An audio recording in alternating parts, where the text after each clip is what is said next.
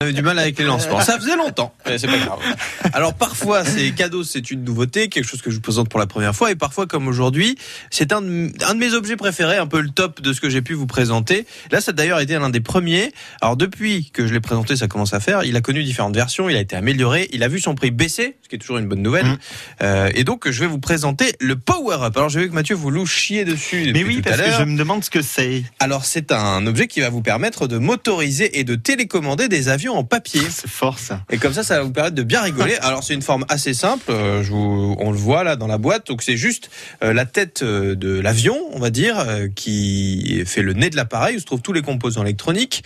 Ce nez est relié par un câble rigide à l'hélice en fait qui ira jusqu'au bout de la feuille derrière. Donc dans la boîte, vous retrouvez aussi un câble USB pour recharger l'appareil. Donc ça se recharge en USB, c'est pratique.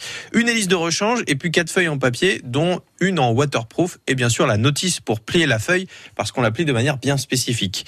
Oh, c'est rien de compliqué, mais quand même c'est bon de ne pas la perdre. Mhm. Donc l'avion, il est connecté à une application qui va vous permettre de le piloter sur votre téléphone portable. C'est fort ça. Ça, c'est quand même chouette aussi. C'est-à-dire que la connexion se fait en Bluetooth. C'est assez simple dans tous les tests qu'on a pu voir. euh, Ça se fait plutôt facilement.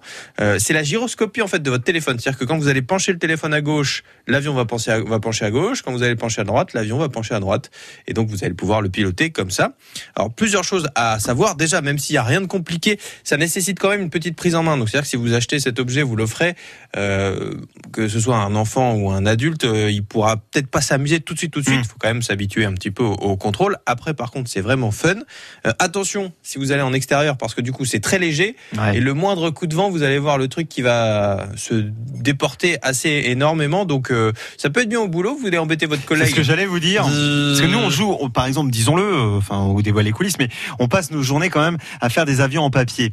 Et euh, je me dis que, Ça s'entend dans mes chroniques d'ailleurs. vous voyez je me dis que ça, pour le coup, ça rend le côté un petit peu plus sympa. Ah bah là oui, on est on est quand même on a on a mis le, le level au-dessus hein, parce que là vous allez quand même pouvoir vous amuser. Alors en termes d'autonomie, c'est peut-être le, le point faible. Après, c'est un gadget.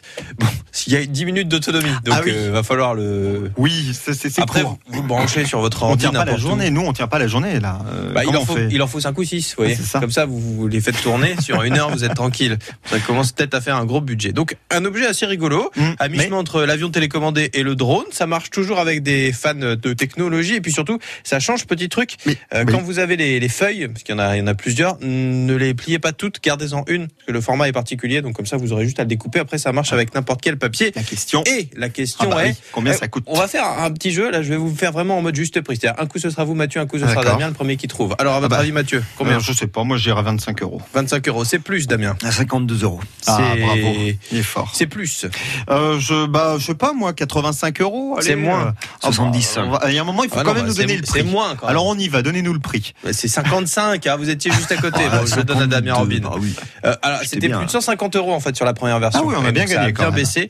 Et maintenant, vous pouvez trouver sur différents sites. L'avantgardiste.com, bisly.co par exemple. Ben, c'est à retrouver sur le site internet de France Bleu au Cerf, bien sûr. L'objet du jour, l'invité de France Bleu au Cerf, dans moins de 5 minutes, est la maire de Sens, Marie-Louise Faure, euh, qui euh, vient d'annoncer notamment la baisse de la taxe foncière de 10%. On va détailler toutes les mesures qu'elle vient d'annoncer euh, dans quelques instants sur France Bleu au Cerf.